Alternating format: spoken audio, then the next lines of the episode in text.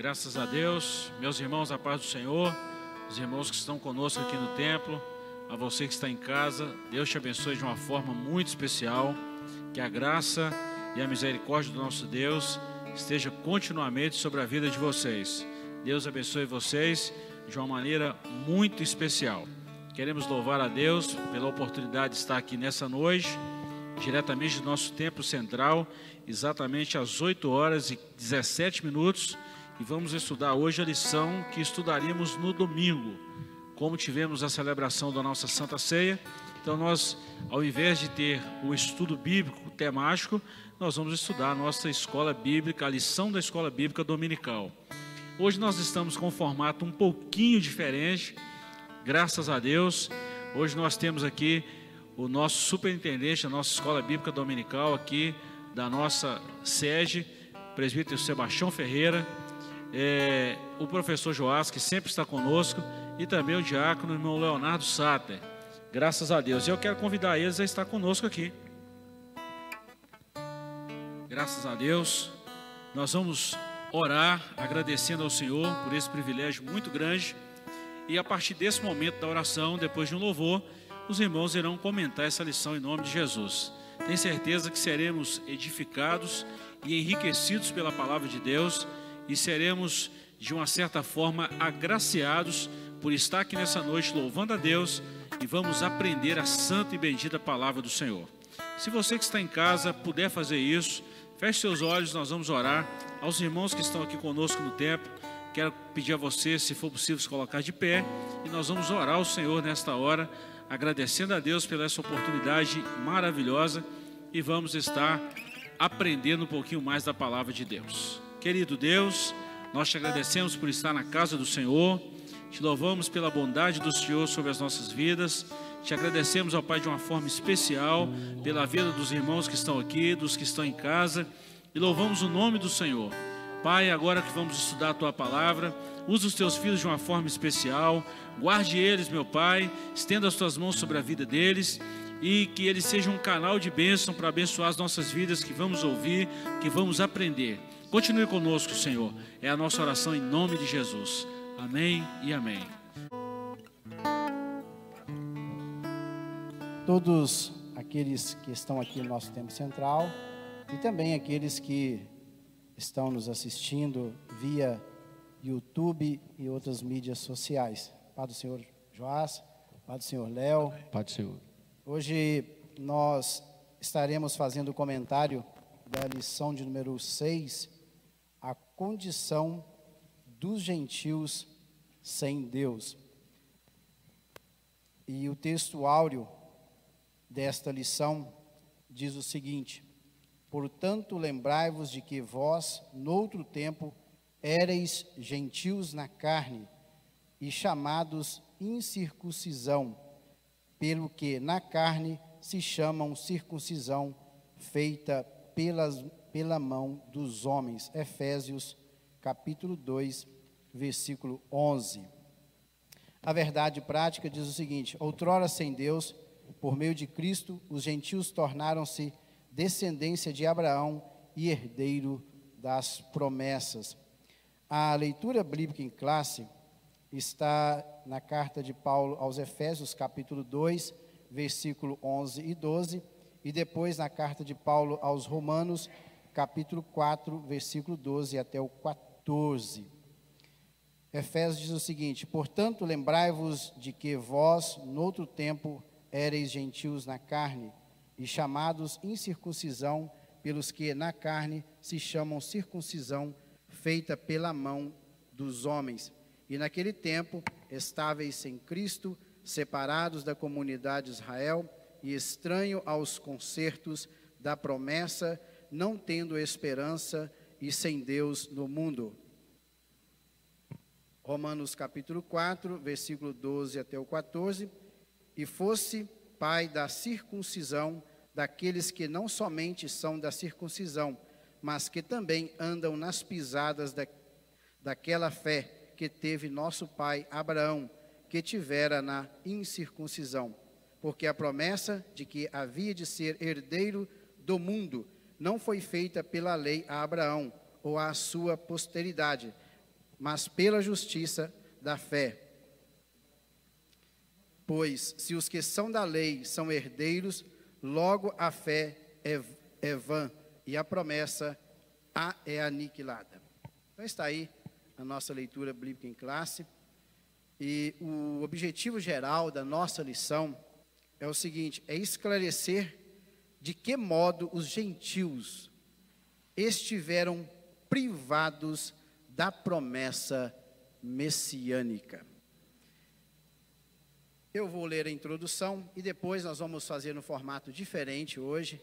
Eu faço a introdução, depois eu deixo um ponto para que o Joás faça o comentário, depois outro ponto, o Léo faz o comentário também.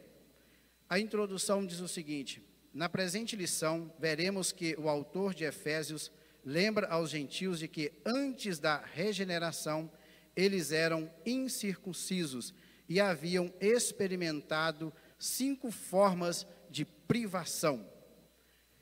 Então veja que logo na introdução, nós gentios, antes de Jesus, nós estávamos o que? Privados de cinco coisas. O que? Nós estávamos sem Cristo. Depois, separados da comunidade de Israel, está separado de Israel, alienados quanto à promessa, sem esperança e sem Deus no mundo. Logo, estudaremos cada um desses aspectos. Então, no decorrer dessa lição, nós vamos ver aí que nós gentios, como eu já disse, antes de Jesus, nós estamos bem distantes de Cristo, separados da comunidade de Israel, alienado quanto que as promessas que o Senhor havia feito a Abraão, a Isaac, a Jacó e aos patriarcas, sem esperança, já que nós estamos distantes de Cristo, fora da comunidade de Israel, nós também estamos o que? Sem esperança e sem Deus no mundo. Tem um texto aí que está logo no início, que Efésios 2, inclusive nós já lemos, portanto lembravas de que noutro tempo éreis gentios na carne e chamado incircuncisão. O que que Paulo ele chama atenção aqui da igreja ali que estava em Éfeso? Que era para que aqueles gentios, que agora convertidos a Cristo, sempre tivessem isso em memória. Nós éramos gentios, separados da comunidade de Israel. Essas cinco coisas aqui que eu disse, tudo isso era, era para que eles trouxessem a memória. O ponto 1, um, chamado incircuncisão, eu vou passar para o Joás, e ele vai fazendo a leitura e também fazendo o comentário deste primeiro ponto aí. Paz Senhor para os irmãos. Vamos lá. Primeiro ponto aí, chamados incircuncisão. Na era antes de Cristo, além de mortos espiritualmente, os gentios eram desprezados pelos judeus e identificados como incircuncisos. O conceito de circuncisão. Circuncisão é a remoção cirúrgica do prepúcio do órgão sexual masculino. Era prescrito na lei como sinal externo de quem pertencia ao povo da aliança com Deus. É, você pode ver isso lá em Gênesis 17, versos 10 e 11. O procedimento era realizado no oitavo dia de vida dos nascidos em Israel ou estrangeiros comprados a dinheiro, os escravos, né, no verso 12 do mesmo capítulo citado de Gênesis. Quem não era circuncidado era tido como incircunciso e, portanto, excluído da aliança. Gênesis 17, 14. A circuncisão tornou-se um sinal que distinguia os judeus dos demais povos gentílicos é, todas essas informações aqui é, para a gente entender do que, que o apóstolo está falando antes dele falar daquelas alienações né, que sofrem os gentios né, antes de, de conhecer a, a, aliança do Calvário. Né? É, e para entender do que o apóstolo está falando, a gente precisa entender esses, esses conceitos, principalmente esse conceito aqui de circuncisão. Né? É, já foi mencionado o capítulo 17 de Gênesis, é onde vai é, aparecer essa palavrinha pela primeira vez né, no texto bíblico. É, Deus exige de Abraão né, é, esse sinal externo da aliança que Deus fez com ele, É, e você percebe que esse sinal ele deve ser é, perpétuo, né? As gerações futuras. Abraão ele se submeteu a essa cirurgia é, muito muito tardiamente, né? Já era 94 anos, professor. 90. Sim, aproximadamente. É. 75 tinha, anos por aí. Já era ele foi chamado velho. e já ele já era velho quando ele foi passado pelo processo da circuncisão. Então era adulto, bem adulto. Pois é, e, e ele fez isso com seus filhos, né? Ismael também já numa idade não era bebezinho quando foi feito, né? É, e isso passou a ser um, um, selo, né, um sinal externo da aliança que Deus fez com Abraão e, consequentemente, com o seu povo. Né? Em Abraão, Deus elegeu um povo, o povo de Israel. É, esse sinal, chamado circuncisão, ele tem esse nome, né? É, lá no original, né, Brit Milá, né, a aliança da circuncisão, ele tem esse nome por causa da própria figura da cirurgia. Né? é, uma pele que circundava o prepúcio, né, era é, retirada cirurgicamente, né, de forma bem primitiva. Você vê lá Josué, por exemplo, né, quando é, ele vai circuncidar uma geração inteira daquele povo antes dele entrar na terra, né, ele ele vai e fabrica é, facas de pedra. Você imagina o que é isso, né? Ele fabricou facas de pedra e circuncidou uma geração inteira para que eles pudessem ser dignos de desfrutar da aliança, né, das promessas da aliança com Deus. A primeira promessa ali da terra prometida. Né? É, então é isso. É, a aliança é, ela tem um sinal e esse sinal é, é, tanto externo como interno. A gente vai ver depois, é, principalmente em Deuteronômio, né, a repetição da lei a gente vai ver algumas menções, e até nos profetas, né, Jeremias, e eh, nos profetas, eles vão falar de uma circuncisão do coração. Né? É, no capítulo 10 de Deuteronômio, no verso 16, tem essa ordenança: circuncidai, pois, o prepúcio do vosso coração. E se você for mais adiante, lá no capítulo 30, é, lá pelo verso 5, 6, né, é, Moisés vai, vai dizer que vai chegar o tempo em que Deus olhará para esse seu povo, vai trazer ele de volta para a sua terra e vai circuncidar o coração deles. O próprio Deus vai fazer isso. Né? Então, é, há uma ordenança e há uma promessa nesse sentido de circuncisão do coração, conforme o apóstolo Paulo menciona aqui. Inclusive, o Joás, essa, essa cirurgia, vamos dizer assim, de fimose, ela era feita no oitavo dia de nascida a criança, era o, o exigido. E o que você falou do original hebraico, o berito, que é cortar, e cortar ao redor. Então era feita uma operação de fimose, para quem, né, nos dias atuais, é esse tipo de cirurgia, mas só que era feita em todo macho daquele período que nascia, e era uma ordenança do Senhor. O interessante também que me chama a atenção é que essa cirurgia, quem carregava esta, esse símbolo, essa aliança, esse símbolo da aliança, que era esse corte na sua carne, eram somente os machos. A ordenança era somente para os homens. Agora, o que eu acho lindo, depois nós vamos ver mais adiante, é que quando Jesus vem, é, não somente os homens têm uma circuncisão interna no seu coração, mas também tanto homens como mulheres, todos eles agora têm os seus corações circuncidados. Veja bem que ah, quando Jesus vem, ele muda o cenário. Aquilo que era exclusivo para os homens, pode ver que é todo macho. Ele deveria fazer essa operação. Agora, com Jesus, não. Todo ser humano, independente, homem ou mulher, todos eles devem ter os seus corações circuncidado. É o que nós vamos ver daqui Por a pouco. Isso o apóstolo vai dizer que não é escravo, nem livre, nem macho, nem fêmea. Né?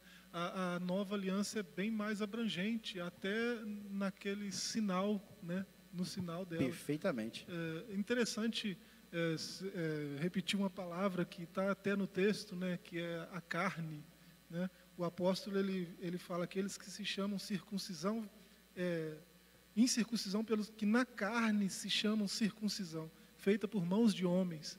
Né? Esse sinal externo É, Paulo aqui parece que ele não está. É, é, um leitor desavisado vai entender que ele está debochando, que ele está fazendo chacota com. Mas não é isso. Paulo é judeu, né, legítimo, circuncidado. Ele não está fazendo isso. Da tribo de Benjamim. Ele é. falou da tribo de Benjamim, fariseu da tribo de Benjamim, filho de Abraão. Então ele sabia o que estava falando. Crescido aos pés de Gamaliel. Né? É, ele, ele não está fazendo chacota, ele está fazendo uma referência a algo que devia ser mais abrangente do que só externo. É, e ele usa esse termo na carne aqui, no verso 3 desse mesmo capítulo, né, num outro sentido, né, falando é, de humanidade, num outro sentido. Né. É, e aqui a carne que ele, que ele fala aqui é, é esse, é, esse corpo sujeito à concupiscência. Né. Ele usa o termo concupiscência da carne em outras cartas. Então, é, é, é, isso que é corruptível, né? isso que se corrompe, né? o corpo mesmo. Então, ele vai mostrar que é, vai aprontar de novo lá para Deuteronômio 10, né? 10, 16, Deuteronômio 36, e ele vai mostrar que isso não pode ser só externo. Né? Isso tem que ser mais profundo, tem que ser externo, mas tem que ser interno também. E a circuncisão é, de Cristo é a do interior, é a do coração. Inclusive, os judeus, eu acho que eles saíram do propósito original de Deus, que eles atentavam mais para o corte exterior do que propriamente dito por aquilo que o Senhor queria, que é tirar a verdadeira pele que cobria o coração, a alma e o ser interior deles. É, ponto 2, né? o significado religioso da circuncisão. Seu significado religioso apontava para a santificação. Como a corrupção e as práticas idólatras estavam fortemente relacionadas com a sexualidade depravada, a circuncisão simbolizava a aliança da purificação requerida ao povo escolhido.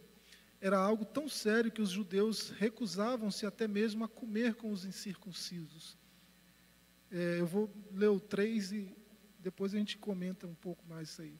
A circuncisão do coração. Né? Nós já falamos dela aqui. Né? O apóstolo reconhece que os gentios não faziam parte da circuncisão, mas com uma ressalva. O sinal dos judeus era apenas físico e realizado por mãos humanas. A boa nova que Paulo traz é a de que a verdadeira circuncisão não se tratava de uma operação externa na carne realizada pelos homens, mas a que foi feita no interior, a que é do coração cujo louvor não provém dos homens, mas de Deus. Assim, em Cristo, o sinal de quem pertence a Deus não é a circuncisão nem a incircuncisão, mas sim o ser uma nova criatura. E falando disso tudo que a gente leu aqui, né? É, o significado religioso.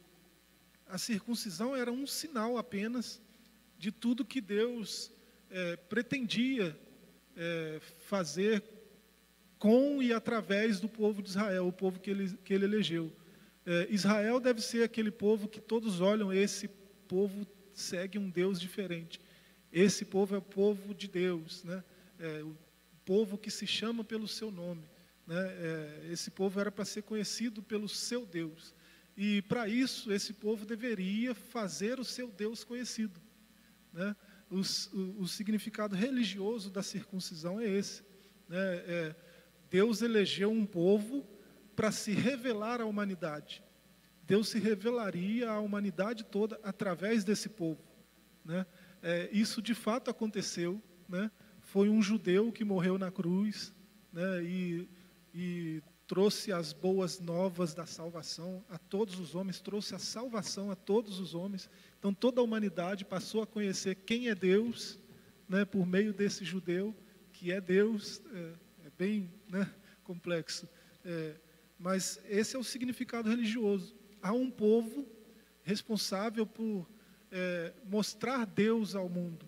Né? E um, uma coisa que é, diferencia esse povo de todos os outros é o sinal que esse povo tem da aliança. É a aliança que esse povo tem com seu Deus. E um sinal da aliança deveria ser externo e interno. Eles focaram só na, no sinal, eles focaram só no sinal externo. Eles perderam de vista é, a, a, a, a, a tarefa né, de, de, de, pregar, de evangelizar, de mostrar Deus aos outros. Né, e eles ficaram presos né, numa religiosidade exclusivista, né, num céu que é só nosso, né, num Deus que é só nosso. Inclusive, o Joás, antes de você continuar, o povo judeu, eles levaram tão a sério a circuncisão e levam até hoje, que acho que todos sabem, durante o período da Segunda Guerra Mundial, é, os soldados de Hitler, para saber se realmente uma família era judaica, o que, que eles faziam? Procurava é, olhar o órgão sexual masculino. Se fosse circuncidado, é, essa família é judaica. Ia todo mundo presa. Então veja a tática deste homem, que foi Hitler, durante a Segunda Guerra Mundial, que ceifou a vida de 6 milhões de judeus. Veja que, mesmo eles distantes da sua terra, eles levavam muito a sério a circuncisão no aspecto, igual você falou, religioso. Mas o que realmente Deus queria, eles não levaram a sério, infelizmente. É, esse, e, e, esse só para complementar, ficou perdido. Desse significado religioso, ele tem a ver com a santificação, tem a ver com a purificação também, né? não somente, tão somente para é, demonstrar que Deus fez a aliança com Abraão, com o povo de Israel através da promessa feita a Abraão, e essa circuncisão, nós estamos dizendo, ela era esse sinal externo. Porém, do ponto de vista religioso, também ela apontava para esse processo de santificação. Perfeito. É, e, quanto ao ponto 3, né, a circuncisão do coração, nós já falamos bastante dele, né, é, e, e ele aponta para algo mais profundo, né, o interior, que é o coração, né, é, e essa circuncisão ela só pode ser feita por Deus, porque é, quem é capaz de sondar o coração humano? Né? É só o seu Criador que faz isso. Então, essa circuncisão mais profunda, né, o, o, o sacerdote não é capaz de fazer. Né? É, então, é, é, nisso que aqueles que estão em Cristo, né, isso, e aí remete ao quarto ponto aqui, né, a, a circuncisão na nova aliança, Sim. eles são eles passam por esse processo de circuncisão, mas pelo próprio Deus, não é por mãos humanas, é pela própria mão de Deus. Né? Inclusive, Joás, o, o cirurgião divino é o próprio Senhor. Ele que vem e faz, como está em Romanos 2, 29, que é feito o quê? No interior, aqui é do coração. Quer dizer, esta operação agora é feita no interior do homem. Por isso que nós, como seres humanos, é difícil detectar isso. Mas Deus sabe muito bem se isso está sendo processado, essa cirurgia que é feita no coração do homem, e quando essa cirurgia é feita, é, vamos dizer, tira a pele que cobre o coração do homem para que ele enxergue as coisas espirituais do Senhor e mude de vida. Inclusive o que vai falar no, logo à frente aí, fala de aliança, você vai ler e nós vamos comentar. A aliança é algo, é algo interessante e é maravilhosa também a aliança que é quando é feita entre Deus e o homem. E, é... e só para complementar, também desse tópico do coração, na, próprio, na própria lição, o apóstolo Paulo, quando escreve ao povo de Gálatas, né, no capítulo 6, versículo 15, que está até citado no nosso texto aqui, ele diz assim: Pois nem a circuncisão é coisa alguma, nem a incircuncisão, mas o ser nova criatura. Então, a questão está com a verdadeira transformação e com o reconhecimento agora não somente Paulo escrevendo aos Efésios para o povo judeu, mas também para o povo gentil, que todos estavam distantes do Senhor. E a partir da morte de Jesus na cruz do Calvário, é, é, Deus deu esse acesso também aos gentios e também trouxe os judeus para a obediência, para a fé.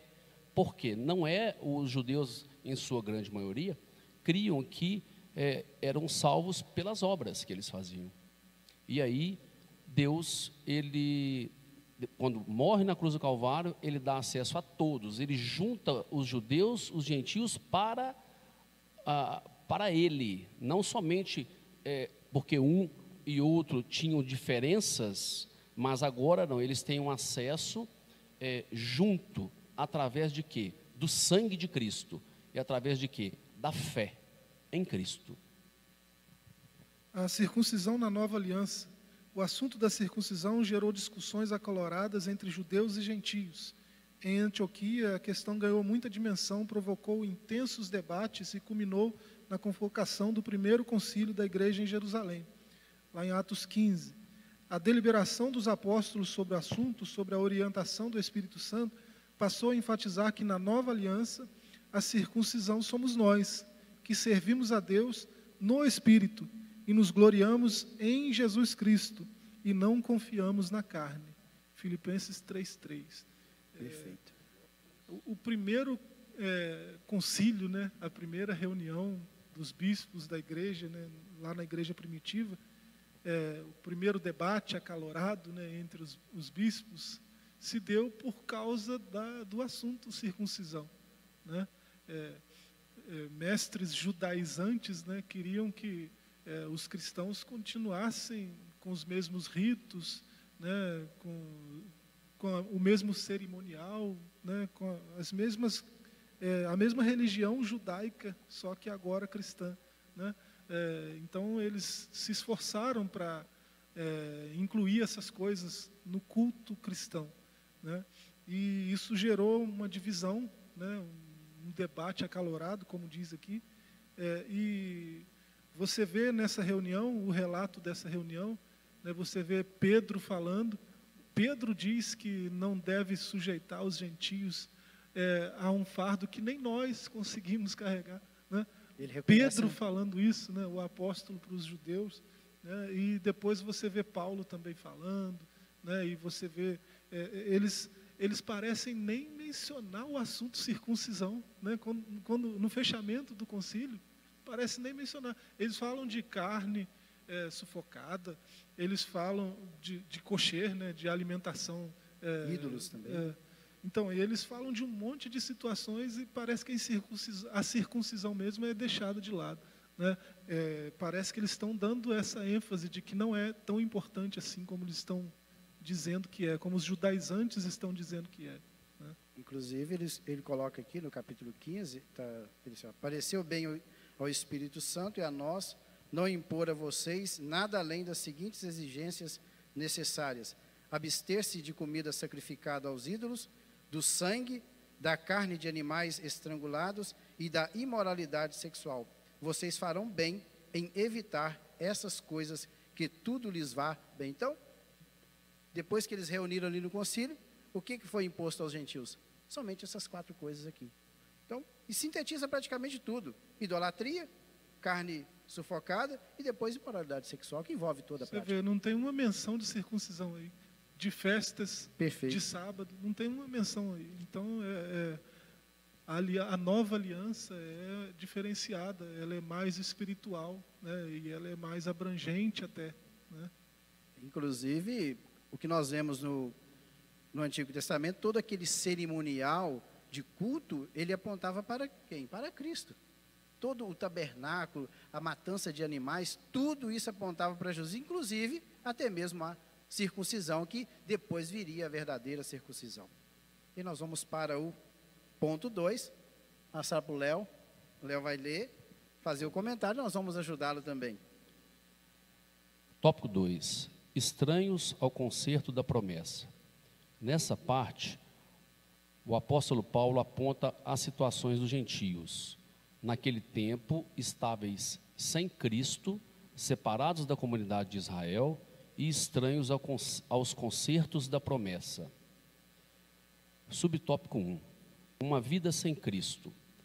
Ao descrever a história passada dos gentios, o apóstolo traz à memória que, naquele tempo, isto é, antes da regeneração, eles viviam imersos no paganismo e, portanto, sem Cristo.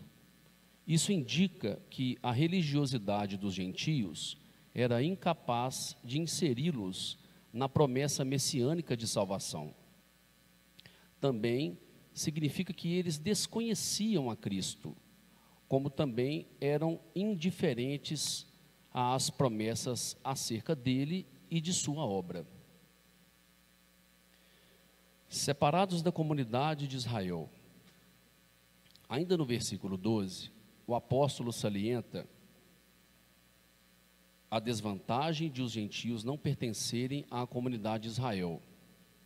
Eles estavam excluídos não só dos símbolos externos, mas também não faziam parte do povo escolhido e, consequentemente, não podiam usufruir os privilégios da aliança de Abraão. A constatação cruel era a de que Deus não havia se revelado aos gentios, pois a chamada divina fora feita somente a Abraão e a sua descendência. Nessa perspectiva, a lei e as promessas pertenciam somente aos judeus e, desse modo, os gentios estavam fora do alcance das bênçãos prometidas a Abraão, a Isaac e a Jacó. Entretanto, o que os gentios precisavam saber era que, por meio de Cristo, eles se tornariam descendência de Abraão. Alienados aos pactos das promessas, e depois a gente comenta todos os três subtópicos. Uma vez separados da comunidade de Israel, os gentios desconheciam totalmente os vários pactos que Deus estabelecera com os patriarcas israelitas. Esses pactos giravam em torno da grande promessa do advento do Messias, do Messias. Dentre eles, o pacto abraâmico, pacto mosaico e o pacto davídico. Esses pactos eram reiterações da promessa messiânica. Os gentios não tinham noção deles e, por conseguinte, estavam alienados de qualquer promessa ou esperança messiânica. Agora, uma vez regenerados em Cristo, é revelada a grandeza do amor divino. De alienados da promessa por meio do sangue de Jesus, os gentios tornaram-se herdeiros da maravilhosa promessa. E é exatamente isso que nós falamos, né? A partir do momento em que o Senhor é, se fez, o, o, povo gentio não tinha conhecimento é, dos pactos que foram feitos com o povo judeu. Tanto é, por exemplo, que existia um muro que separava lá atrás, no templo, os gentios dos judeus. Então, os gentios eram considerados pelos judeus pessoas que não iam ter a salvação, ou seja, que não estariam alcançados por Jeová pela figura do Messias, que até então o povo judeu, os judeus até hoje creem que o Messias ainda não veio, os judeus, é, é, o, o, povo judeu, mas aqui o que, que Deus fez? Juntou o povo judeu com o povo gentio. Através de quê? Do sangue de Cristo na cruz do Calvário, como nós falamos anteriormente. Então, esse povo gentil não tinha esse conhecimento, eles eram alienados. Alienados de que maneira?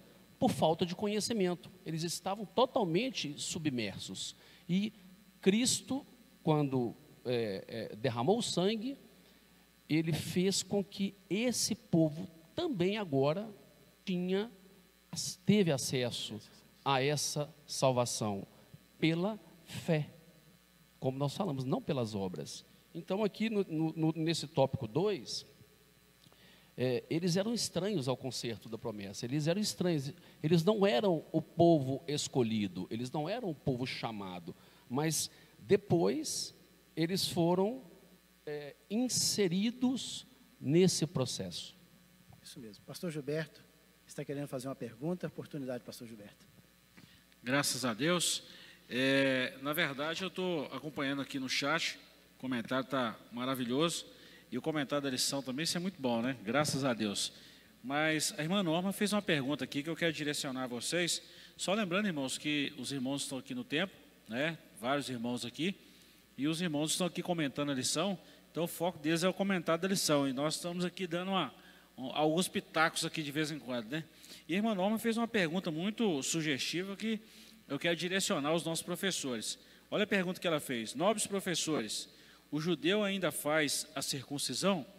E nós queremos transmitir essa pergunta aos nossos professores que estão comentando a nossa lição nesse exato momento. Está com vocês. Sim, eles fazem. Claro que não são todos. A ideia que tem hoje quando a gente olha para o país de Israel, é que todo o cidadão israelense ou judeu, ele crê no Deus vivo. Mas isso não é verdade. Nós sabemos que tem pessoas que são, são ateus ali em Israel. Mas aqueles que realmente têm o judaísmo como a sua religião, eles sim, até hoje, observam rigorosamente a prática da circuncisão. E não somente, como Léo ia falar, que é os judeus ortodoxos, que não creem que o Messias já veio, mas que o Messias ainda virá, eles observam a circuncisão e também a comunidade messiânica, os judeus messiânicos também, quem já ouviu prédica do, de alguns rabinos messiânicos, é, sabem que eles também, até hoje, praticam a circuncisão. Não é isso, Joás? Sim, é, você vê que é um sinal externo, né, que foi adotado, inclusive, por outras religiões. Né? Muçulmanos fazem circuncisão, né? cristãos coptas fazem circuncisão, né? É, ortodoxos etíopes fazem circuncisão. Né? Então, é, é, uma prática, é, eu, eu não sei se é verdade, então eu não, não sei se vale a pena falar, mas eu já ouvi falar de, de tribos né, isoladas onde os, os, machos são circuncidados. Eu não sei por qual motivo, mas eu já ouvi isso. Né? Mas é uma, é uma questão de, muitas vezes, é de higiene. De higiene, saúde. Saúde. Inclusive, quando o povo de Israel estava no deserto, peregrinando pelo deserto, 40 anos, a, a prática também era isso, era higiene, porque não tinha água para essas pessoas se banharem. Então, era uma questão de higiene também. E tem tribos indígenas em vários lugares que praticam isso. Então, não era só o povo judeu. Claro que, igual já disse, é, muitos judeus ah, que moram em Israel, eles não têm a, o judaísmo como a sua religião, então eles não observam. Mas aqueles que são da religião judaica, sim, eles observam até hoje. Léo. É, e finalizando esse tópico 2 aqui, nós temos um subsídio bíblico teológico na nossa lição, e vale a pena a gente ler, para que os irmãos que estão nos assistindo, os irmãos aqui do tempo, possam também é, se informar e, e, e receber. É, que diz assim: falando mais especificamente sobre a alienação dos gentios, que é exatamente esse tópico nosso aqui, o apóstolo enumera as tragédias espirituais envolvidas neste estado. Primeiramente, eles estavam sem Cristo, separados de Cristo. Isso está no nosso versículo 12. Antes de ouvir e responder a palavra da graça, eles não tinham parte ou parcela no povo messiânico. É o que nós falamos agora há pouco. Fato que significava que eles não possuíam a esperança do Messias ou qualquer benefício que viesse junto com isso. Eles eram idólatras, adoravam outros deuses, vários deuses. Eles não tinham essa, essa compreensão da vinda do Messias. Não há tragédia maior para o ser humano. Em segundo lugar, eles estavam separados da comunidade de Israel. A alienação é expressa aqui, é, que significa essencialmente excluído, e não mero afastamento temporário de uma, de uma agregação anterior. Né? É, comunidade tem dois sentidos: Estado ou nação e cidadania, ou direitos de cidadão. O primeiro significado está de acordo com a exclusividade nacional dos judeus. Os gentios estavam fora da comunidade do povo de Deus, com exceção de alguns prosélitos, alguns que já eram é, os convertidos, os convertidos, né? Então, esse tópico 2 está é, tá bem claro aqui, né, na síntese dele, que a antiga condição de vida a antiga condição dos gentios era desoladora. Viviam sem Cristo, estavam separados de Israel e eram estranhos ao concerto da promessa. Quando Paulo escreve essa carta aos Efésios, que é uma carta espiritual, ele está realmente mostrando para aqueles cristãos, para aqueles que foram convertidos ao cristianismo, que agora já não tem essa separação mais. E agora todos têm esse mesmo acesso, tanto o povo escolhido quanto os gentios, porque a circuncisão ela realmente não é mais necessária para ter acesso, porque Cristo foi circunciso lá na cruz do Calvário. Ele, a carne de Jesus foi cortada lá na cruz do Calvário, e essa carne nos deu acesso não somente ao povo judeu, mas também ao povo gentio.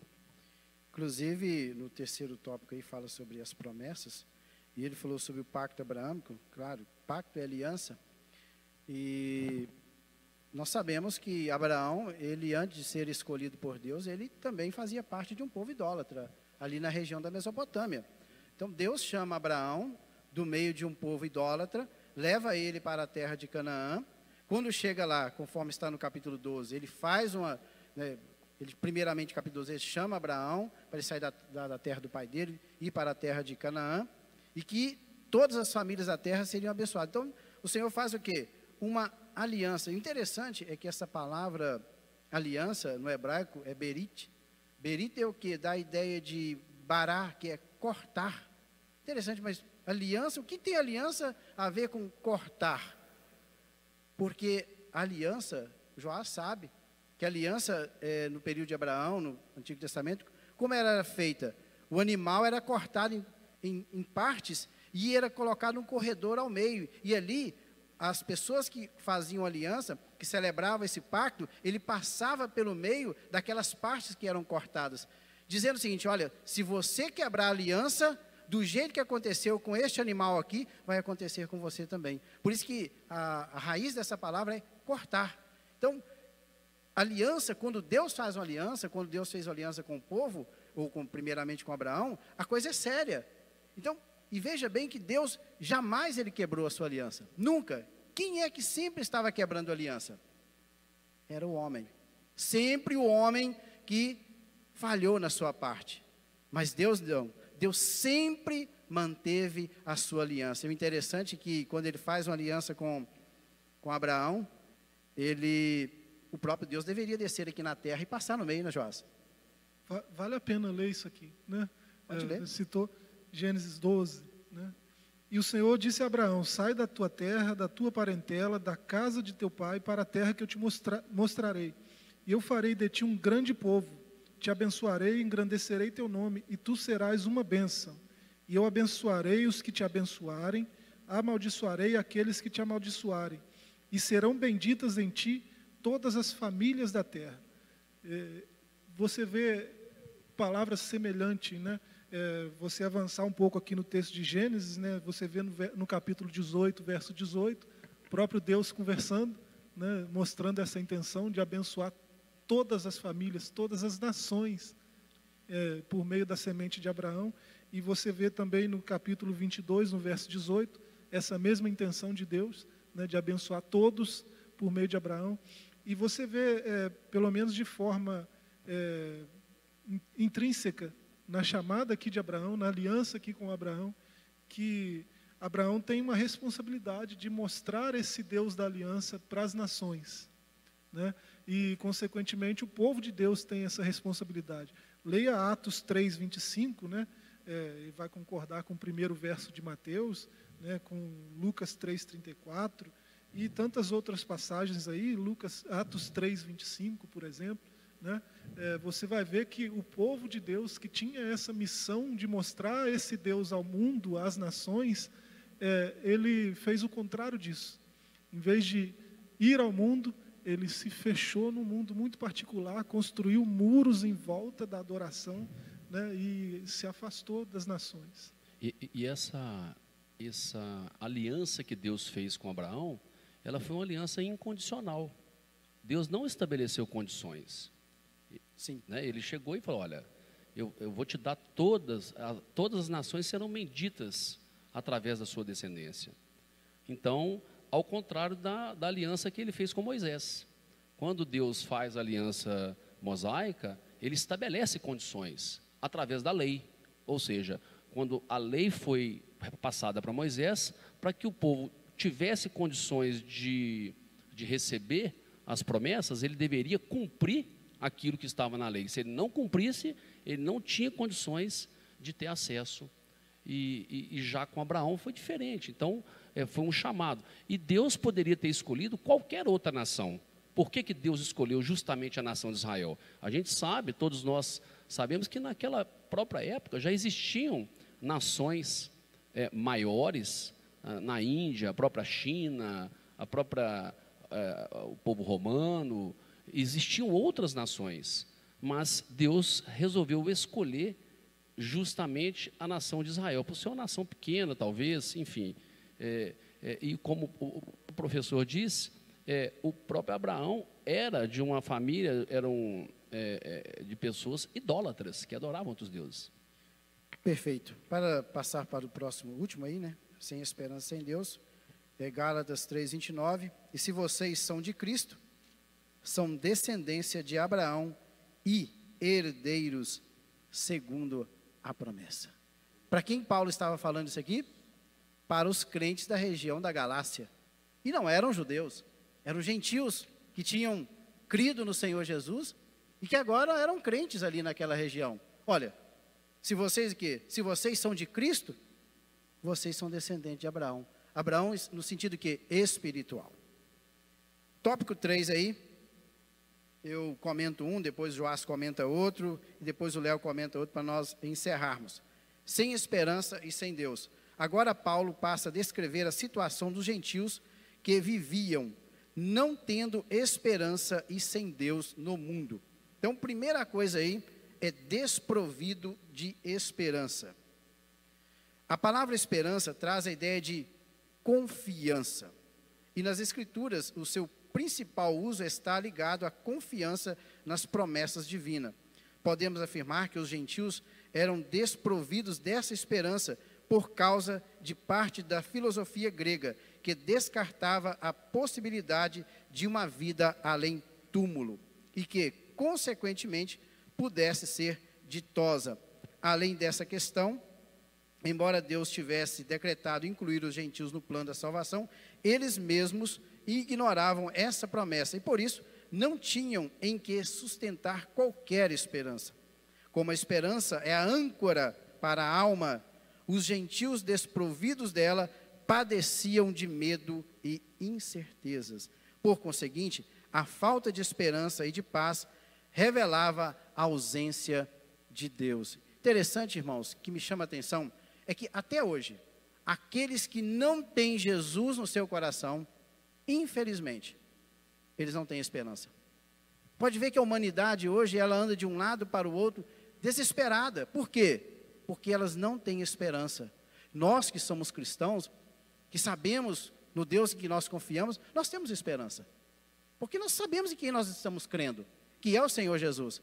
Mas a humanidade aí fora, eles não têm esperança.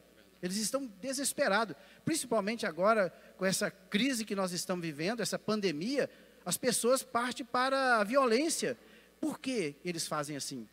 Porque eles estão nesta condição aqui, desprovidos de esperança. Parece, Joás, que o cenário não muda muito. O mesmo cenário que era lá do período de Israel, ali, que foi chamado como luz para as nações, e os povos que estavam ao redor não tinham essa esperança, Hoje acontece a mesma coisa. Aqueles que não estão no seio, estão inseridos na igreja, eles também não têm esperança. É, esse povo que está desprovido de esperança, né, isso tem uma razão de ser, isso tem um motivo. Né, é porque eles estão sem Deus, eles não estão em Cristo. Né, é, e assim, é, a falta de esperança, ela é própria de quem é, vive das circunstâncias, vive do acaso, vive das condições, né, é, condições climáticas, condições de temperatura, de pressão, né, é, tem que estar sempre favorável para que, que, que, eu esteja bem. Né? Então, pessoas que vivem assim, vítimas, reféns das circunstâncias, dos momentos, né, não têm essa esperança que o povo de Deus tem, porque não sabe o que esperar. O que esperar do, do, do dia que vem? O que esperar do próximo momento? Se esse momento está tão difícil, o que esperar do que vem por aí? Né? Esperar o que do que vem por aí, se está tão complicado? Né? Então, é, é, esse povo que não conhece a Deus, esse povo que é, está distante de Deus, que está alheio, alienado, né? o termo que o comentarista usa aqui, né? alienado, né? deslocado, absorto, né? distanciado, afastado né? de Deus. Então, é, é, ele está afastado de tudo que vem né, relacionado, tudo que vem junto com essa aliança que Deus fez com esse povo. Inclusive, o, o Joás, o, o, Deus chamou a nação de Israel para que Israel fosse luz no meio de um povo sem esperança que não tinha Deus e eram idólatras. E agora o Senhor Jesus constitui a sua igreja nos dias atuais para que a sua igreja, Léo, ela seja luz no meio desse, dessa humanidade perdida.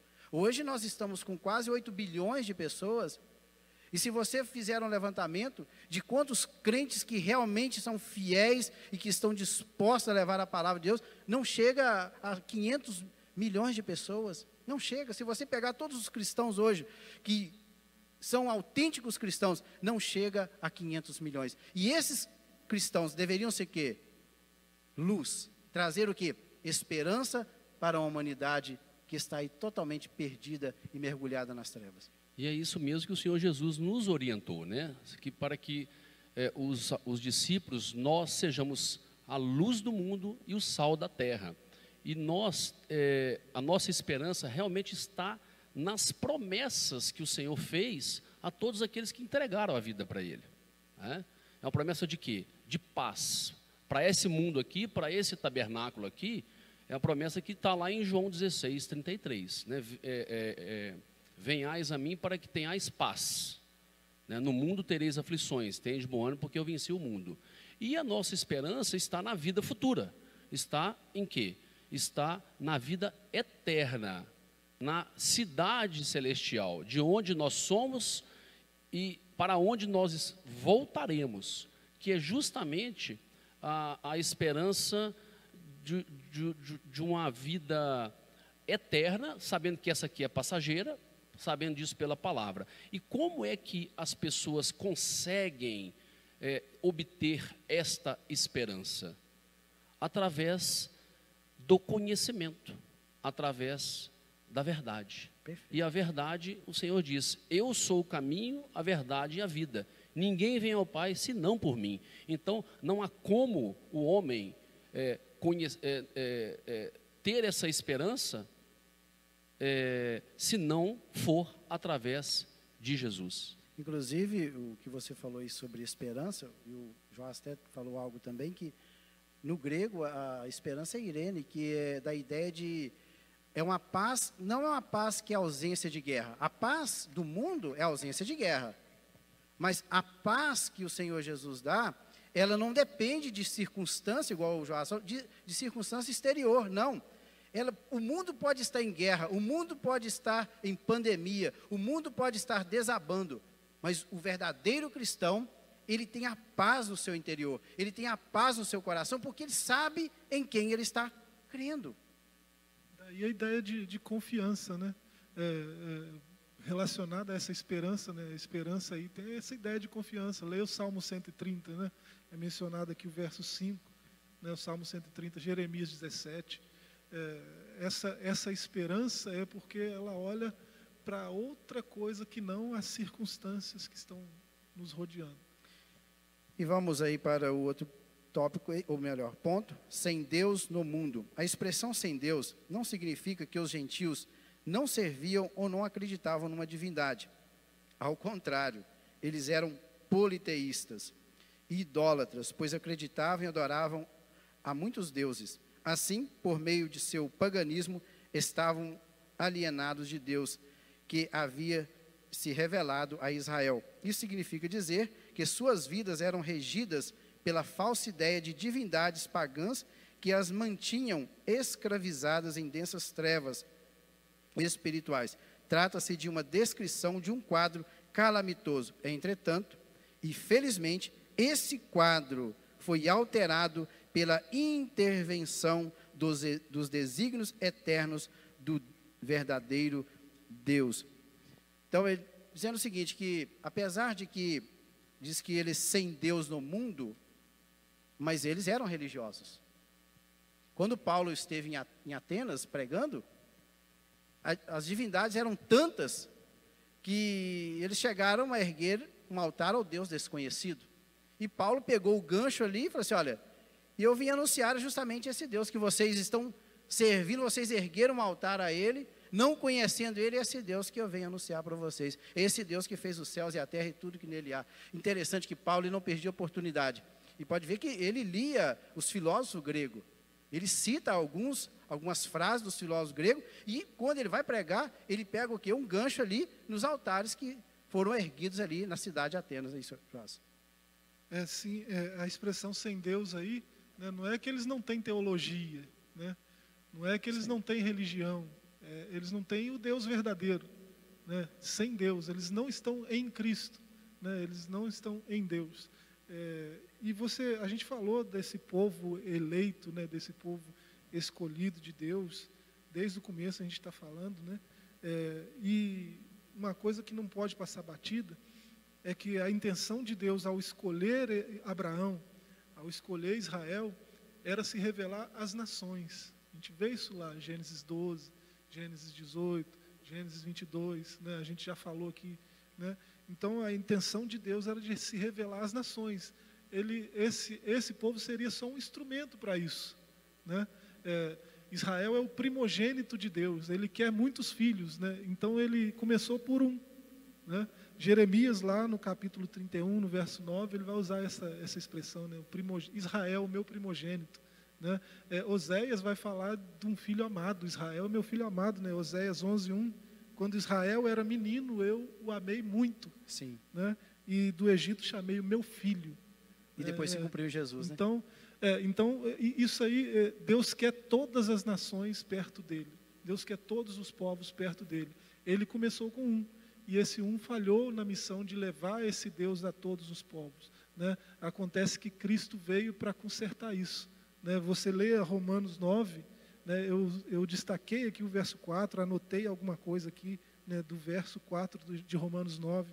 É, como que Cristo consertou isso? Deus tinha um filho primogênito, um filho amado, né, Israel. Né? E ele ainda tem né, esse filho amado, Israel, Sim. esse filho primogênito. É, o, mas a intenção de Deus não é ter só um. É todas as nações, todos os povos, todas as famílias. Então, Jesus conserta isso com, por meio da adoção. Né? E em Romanos 9 você vê isso. Aí em Romanos 9 você chega no verso 4, você percebe que com a adoção veio todo o resto. Veio a glória, veio as alianças, veio a lei, o culto, as promessas, né? tudo para aquele que foi adotado. Nós temos, é, nós somos herdeiros da mesma promessa que, Jesus, que Deus fez lá em Gênesis 12 para Abraão. Nós herdamos tudo. E ele fala de co-herdeiros, né? Co-herdeiro é herdeiro juntamente com. Agora, o que nós devemos é, atentar é o seguinte: não correr o mesmo risco, Léo, que a nação de Israel fez no passado, viu, Joás? Por quê? Eles se fecharam. Exclusivismo. Sim. A salvação é só do povo judeu. E a igreja também, se ela não atentar para esses detalhes, ela também vai fechar e vai ser exclusivista. E nós devemos fazer o quê? É anunciar o Evangelho de Jesus. Nós temos essa esperança. Nós temos Jesus. Nós temos o Evangelho que pode salvar. E o que, que nós temos que fazer como igreja? É anunciar. Inclusive, Léo, eu estava pensando, Joás, é que parece que tem hora que as adversidades, elas, no momento em que elas vêm, parece que algo é terrível. Mas, por outro lado, a gente tem que olhar também para o que vem de bom juntamente com as adversidades. O que nós estamos passando esses últimos dias, com tudo isso que está acontecendo, não preciso citar nome, mas eu vejo que hoje a igreja, claro que a igreja não vai terminar com as suas reuniões, mas a igreja ficou mais midiática. Hoje, por exemplo, essa lição que nós estamos passando aqui, ela vai ficar no YouTube por um, um tempo indefinido, não sei até quando Jesus voltar, não sabemos, mas tem pessoas nos assistindo agora, estão aprendendo a palavra de Deus, estão entendendo a palavra de Deus. Esta mensagem vai continuar na plataforma. Pessoas futuramente vão continuar vendo e vão entender o plano de salvação para elas. E esta mensagem que nós estamos falando aqui hoje continuará dando frutos. Então veja que muitas das vezes a igreja que talvez estava presa em quatro paredes, agora creio que hoje é muito difícil você colocar uma caixa de som na esquina, você vai perturbar toda a vizinhança. Hoje as pessoas estão o quê? Todo mundo tem um celular. Então quando você vem para a mídia, você alcança o quê? O mundo inteiro. Pelo menos os países de fala portuguesa, ou quem está em outro país que entende o português, vai ouvir a nossa mensagem. Então, muitas vezes a diversidade vem para justamente fazer com que a igreja desperte para a realidade. A perseguição que veio lá em Atos, o que, que aconteceu logo ali no início de Atos? A perseguição trouxe um fruto. Os cristãos que passaram por aquela perseguição talvez não entenderam. Mas depois, puxa vida, foi bom, foi bom, porque aí eles espalharam e o evangelho de Jesus foi levado. Exatamente, e essa, isso pode ser uma, é uma estratégia do Senhor para fazer com que o Evangelho seja conhecido a toda criatura, porque a ciência está se multiplicando, a internet, com o advento da internet, toda pessoa que tem esse acesso vai ter acesso é, mais cedo ou mais tarde a poder estar ouvindo a palavra de Deus através de alguém que o Senhor usar como instrumento. E aí sim está chegando próximo à vinda do Senhor Jesus. Que nós temos um trecho que diz que quando, que o, o, quando o evangelho for pregado a toda criatura, aí sim é o momento da vinda do Senhor Jesus. Inclusive, com o avanço tecnológico, isso era possível, Joás. Falta pouco, né? Tem algumas, algumas etnias aí poucas né, que não conhecem ainda nada do Evangelho, mas falta pouco, falta bem pouco. Imagina o tempo de Paulo. Ele faria o que nós estamos fazendo hoje? Ele tinha, claro, ele estava restrito ao Império Romano, mas existiam povos na Ásia, existiam povos no, ali na região da Rússia, existiam povos indígenas, até mesmo aqui nas Américas, e ele alcançou eles? Não foi possível. Mas hoje não.